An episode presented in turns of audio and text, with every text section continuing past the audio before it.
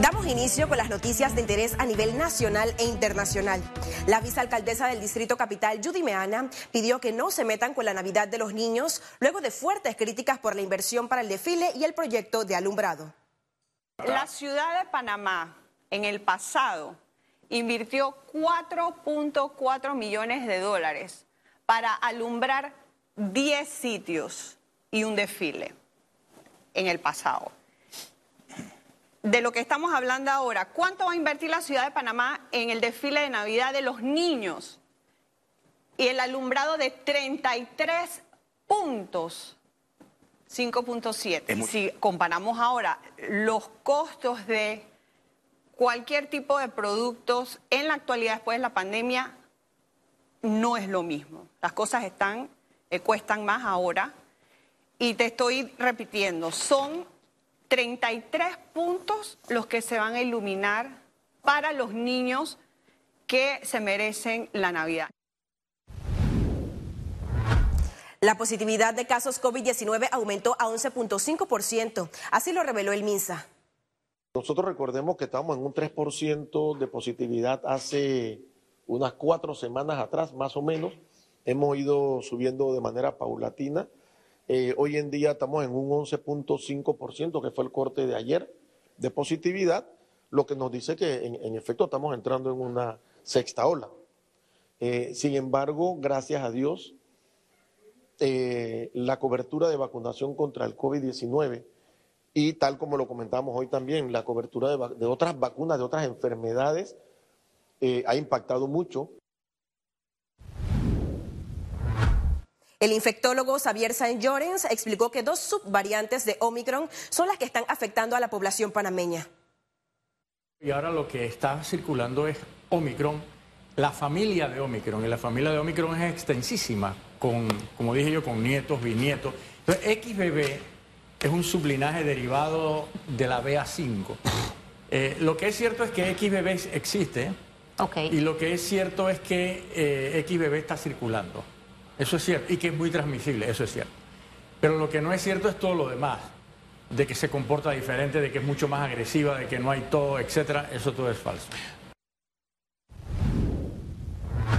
El desbordamiento de los ríos La Villa, Tonosí y el Cacao durante esta madrugada en las provincias de Herrera y Los Santos han dejado afectaciones en las vías principales y en unas 90 viviendas aproximadamente. Así lo informó el Centro de Operaciones de Emergencias Nacional.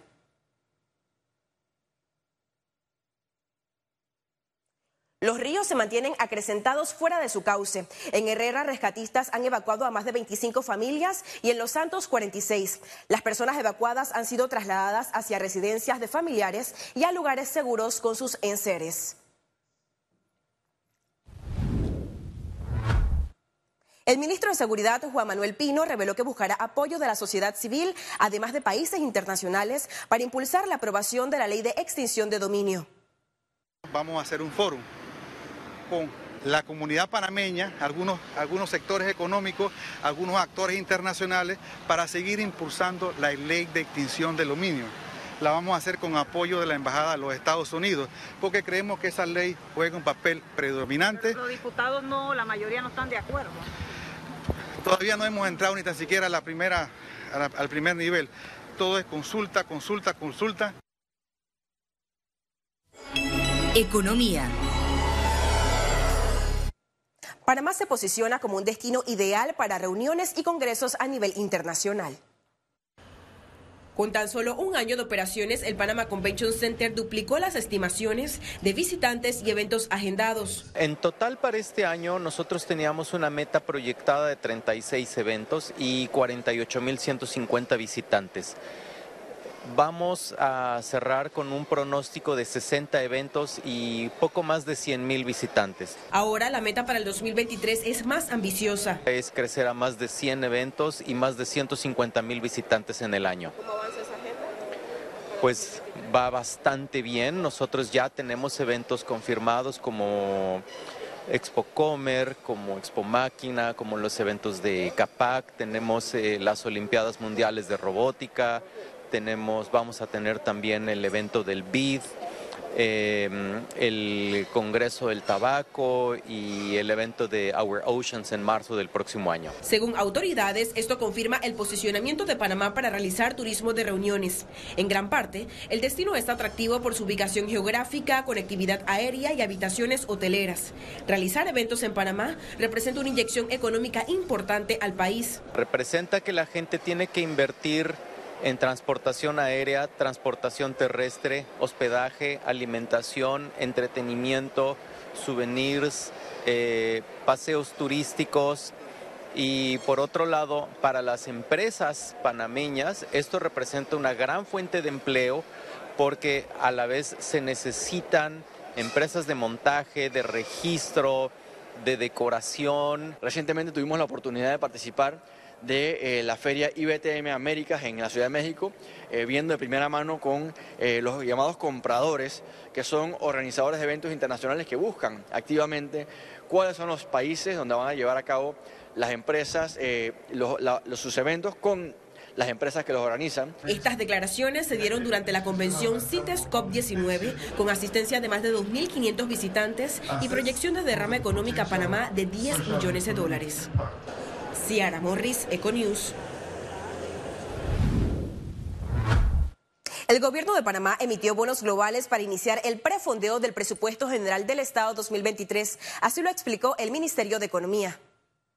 Se trata de un prefondeo de las necesidades presupuestarias para el año 2023 y obviamente tenemos que entender que en este mundo de incertidumbre financiera en el que estamos viviendo, producto de las constantes alzas de tasas de interés por los, bancos centrales a nivel mundial, sobre todo por la Reserva Federal de los Estados Unidos, em, es importante tener y contar con los recursos financieros en el momento prudente, bajo los costos más beneficiosos para el Estado. Panamá fungió como sede de un congreso que analiza las nuevas tendencias de fondos de inversión en Iberoamérica.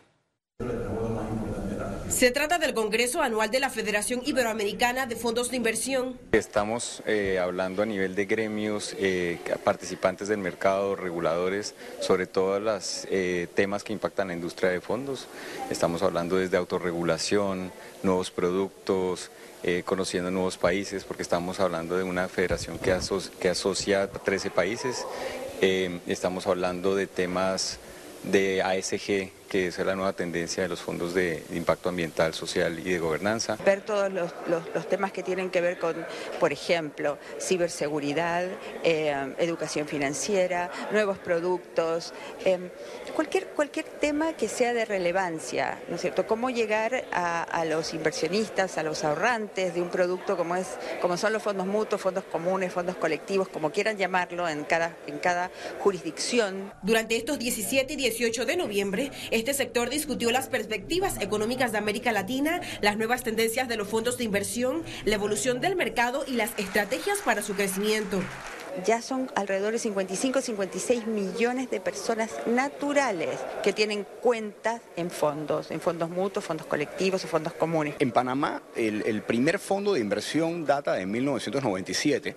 Al principio era una oferta más de renta fija en el mercado local y poco a poco en la medida que el mercado se fue desarrollando y educando, eh, surgieron nuevos nuevas actividades hacia, hacia mercados de renta variable, mercados balanceados, eh, regionales y luego más internacionales.